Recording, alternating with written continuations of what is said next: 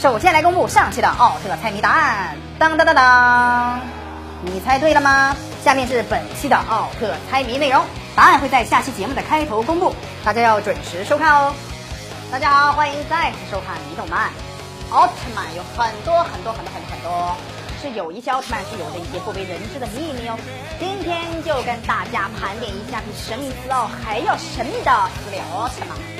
第四位，集数最长的奥特曼——高斯奥特曼。高斯奥特曼是日本特摄片《高斯奥特曼》中的主角，从宇宙中而来的神秘巨人。高斯奥特曼的剧集长达六十五集，外带四个剧场版，其中一个剧场版还翻拍了一次。这出场集数啊，真是一个海量啊！从来没有一位奥特曼像他这么能演，不愧是奥中之奥的慈爱战士。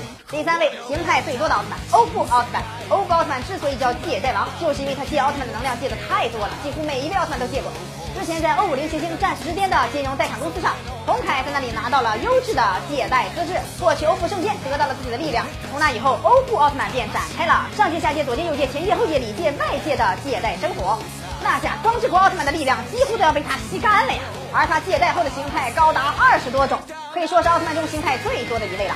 第二位，最神秘的奥特曼——初代奥特曼。其实对我们来说，初代才是最神秘的奥特曼，因为从第一集到最后一集都没有人知道早田进就是奥特曼的人间体。在与杰顿一战后，早田进被赋予了新的生命，并和奥特曼分离。分离后，早田进也失去了关于奥特曼的记忆，所以初代奥特曼神秘到连自己是奥特曼都不知道了。第一位被翻拍过次数最多的奥特曼——赛文奥特曼。赛文奥特曼原本是光之国的三百四十号恒星观察员，为了制作轨道图而来到了地球，留在地球上与怪兽战斗。